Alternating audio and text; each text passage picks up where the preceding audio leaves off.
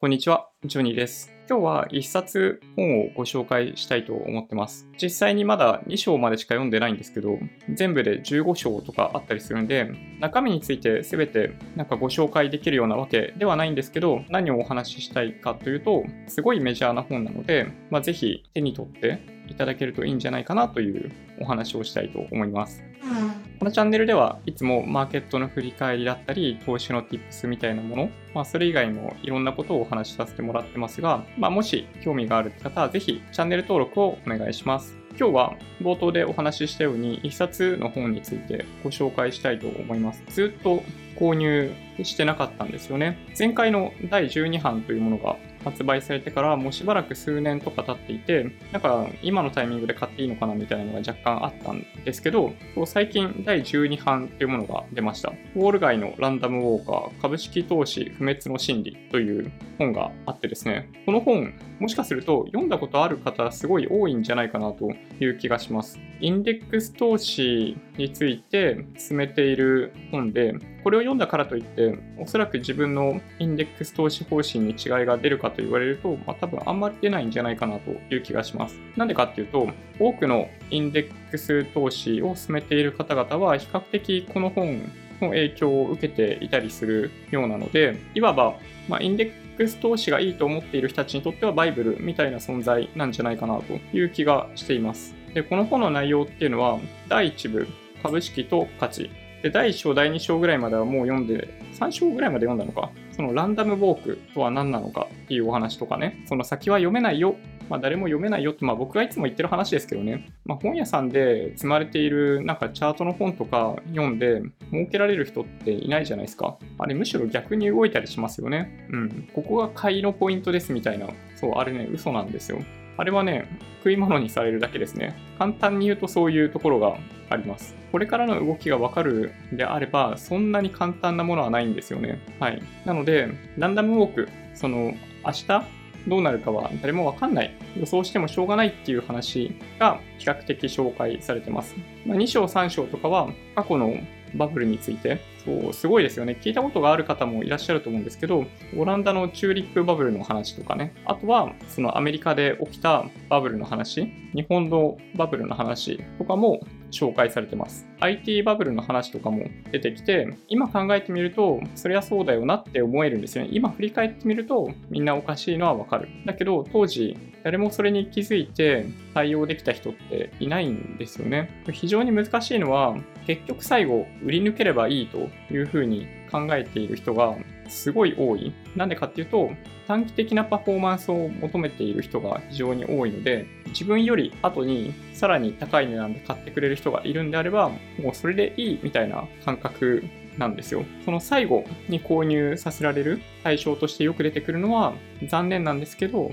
個人投資家とかだったりするんですよね。世間とかメディアとかがものすごい煽って煽って盛り上げておいて、最後に個人投資家に買わせて暴落するみたいなことが往々にしてあります。個人にものすごい強く売ってくるような商品っていうのはもう大概最高値ですね。はい。だと僕は思ってます。そういった話が第1部にあってですね、まあ、その後にプロの投資家の成績表としてテクニカル分析とファンダメンタルとかね、比較的僕がいつもお話しするようなやつですね。プロの投資家、ファンドマネージャーが儲かってるかっていう質問に対しての答えですよね。そうまあ、簡単に言うと、そう、誰もね、勝ってないんですよ。アクティブファンドのほとんどは負けているっていうのが、まあ、これはもう事実であって、ごくごく一部に勝っているところがあるんですけど、それもその10年、20年、30年ってスパンで見たときに勝ち続けることができるかと言われると、そんなことはないんじゃないかなというふうに思ってます。で、さっきお話ししたような、そのチャート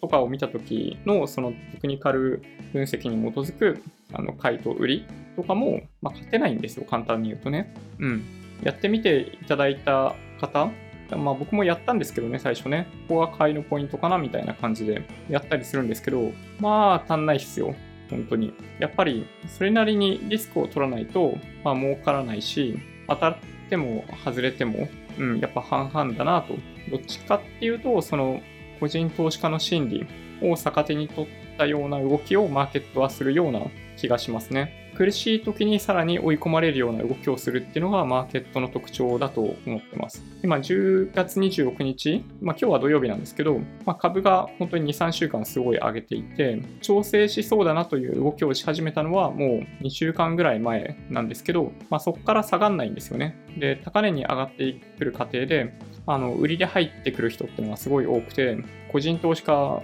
とか特に逆張り姿勢が強いんですけど、そういった人たちはもしかすると、やっぱ最後食い物にされてしまう可能性が高いというふうに思いますね。やっぱね、あの、雑誌にやけに載ってくるとか、テレビの番組でなんか言われる CM やってるみたいなのは相場の終わりを告げる良いサインだと思いますね。まあよく某テレビ局の番組とかでその企業が取り上げられると株価が下がるみたいな話があったりするんですけど、まあそれも一つかなという気がします。ファンダメンタル分析に基づく手法とかね、あったりするじゃないですか。寄付ミとか比較的そのバリュー株投資とかあったりしますけど、ね、なかなか小規模の時にはうまくいってたかもしれないですけど、規模が大きくなるとうまくいかないっていうのがどうも見えてきてますよね。うん。あの、アメリカのウォーレン・バフェットとかであっても、やっぱあれぐらいの規模になってくると、その前みたいに、そのバリュー株というか、バリュー株投資みたいなものはもはやできなくて、僕の理解だと、健全で安定的に利益を出せる会社に投資をしてずっと持ち続けるっていうことによって高いパフォーマンスを出してるっていうのが実態かなと僕は思ってますね。その他に第3部だと新しいテクノロジーみたいな話があって、とにかく好きですよね。そういったものが。なんか新しい、なんだろうな、指標とか、そういったものを利用して投資を行うみたいなものが、ま非常に人気になったりっていうのがありますけど、これも過去の例でいくと、ノーベル賞とかを取ったようなレベルの人が作ったようなファンドであっても、やっぱり途中でうまくいかなくなる。破綻するみたいなこともあったりするんで、大体うまくいかないですね。そういう意味でいくとね。そういったお話をもとに、おそらくですけどね、第4部では、ウォール街の歩き方の手引きとして、まあ、どういう備えをして、どういう行動をとるべきみたいなお話っていうのが出てきます。この中には皆さんからよくご質問をいただくようなドルコスト平均法の話とかそういうのも出てくるようなのでぜひお時間がある方は見ていただけるといいんじゃないかなという気がします。15章まであってそうですね、まあ、読むのに、まあ、それでも、んどうかな。まあ、3、4時間あればできるんじゃないかなっていう感じはしますけど、はい。まあ、インデックス投資をしたいなって思っている方は、まあ、ぜひ読んでみてもらえるといいかなと思います。まあね、まだ読み切ってない自分が言うのはすごい変な話なんですけど、なんかそういう本らしいです。はい。まあ僕今、ここから第2部読み始めるようなタイミングなんで、ちょっとバーっと一気に読んでしまおうかなと思ってたりします。はい。まあでもね、バブルって最近はなんとなく見えるように僕もなってきましたね。まあ、ビットコインとかすごい分かりやすかったと僕は理解していて、例えば、まあ僕よくスターバックスに行ってるわけですけど、カフェでやっぱりね、その辺の人たちが、なんか草コイン買っとくと結構当たるらしいよみたいな、俺も何万がいくらになったみたいな話とかしてるわけですよ。誰々が送り人になったとかね。うん。あれはやっぱりバブルだと思いますね。わかりやすいバブル。その雑誌、テレビ、CM で、その辺で投資をもともとやっていたわけではないような人たちがやり始めるっていうのはやっぱバブルだと思いますね。うん。なので、そういう、なんだろうな、ものには流されずに、僕たちは個人投資家は徹底してインデックス投資っていうものをやり続けることが将来の資産形成っていう目的のためには最も良い手法だと僕は思っているんで、そうですね。まあずっと市場から退場させられることなく購入し続けられるっていうのをま意識しながら投資をしてもらえればいいかなと思います。はい。今日はウォール街のランダムウォーカーという本のご紹介をしました。2部をこれから読むので、また読み終わって、まこういうところが面白かったよみたいなお話ができるといいかなと思ってたりします。はい。Twitter、Instagram のアカウントもあるんで、もしよろしければフォローお願いします。音声だけで大丈夫っていう方は、ポッドキャストもあるんで、そちらをサブスクライブお願いします。もし、この動画が良かったって方は、高評価ボタンをお願いします。合わせてチャンネル登録していただけると嬉しいです。それでは、ご視聴ありがとうございました。バイバイ。